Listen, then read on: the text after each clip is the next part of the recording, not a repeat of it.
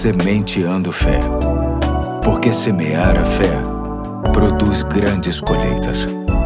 Olá, hoje é sexta-feira, dia 27 de janeiro de 2023. Aqui é o pastor Eduardo e muito me alegra saber que posso contar com a sua atenção em mais um ponto da série O Salmo Nosso de Cada Dia. Série que é inspirada no que aprendi na escola bíblica dominical de nossa igreja, quando soube que, de fato, Jesus usava os salmos no seu dia a dia. E também sou inspirado nos comentários do pastor Neemias Lima, escritos no seu livro Café com Crônicas. Hoje vamos pensar no Salmo 42, começando pelo verso 2 que diz assim: A minha alma tem sede de Deus, do Deus vivo. Afirmam alguns estudiosos que a fome e a sede que sentimos em nada se compara com aqueles que passam fome e sede nos lugares mais carentes do planeta. Só quem realmente fica privado de comida e água por um grande período de tempo pode testemunhar o que é ter fome e sede. O autor do Salmo, segundo os estudiosos da língua original,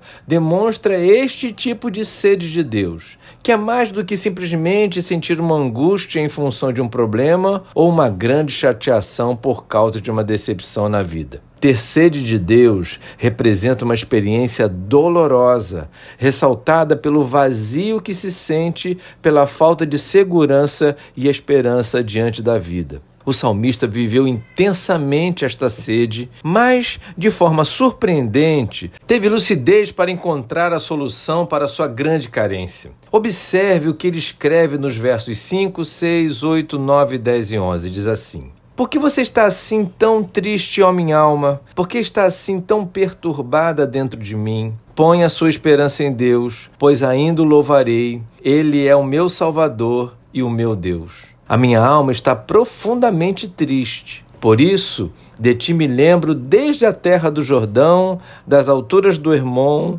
desde os montes Mizar. Conceda-me, o Senhor, o seu fiel amor de dia. De noite esteja comigo a sua canção. É a minha oração ao Deus que me dá vida. Direi a Deus, minha rocha, por que te esqueceste de mim? Por que devo sair vagueando e pranteando, oprimido pelo meu inimigo? Até os meus ossos sofrem agonia mortal quando os meus adversários zombam de mim, perguntando-me o tempo todo: onde está o seu Deus? Por que você está assim tão triste, ó minha alma? Por que está assim tão perturbada dentro de mim? Ponha a sua esperança em Deus, pois ainda o louvarei, Ele é o meu Salvador e o meu Deus. Isso mesmo. Nossa sede de Deus é saciada quando, sabendo que Ele é Deus vivo, colocamos a nossa esperança nele. Hoje fico por aqui e até amanhã, se Deus quiser.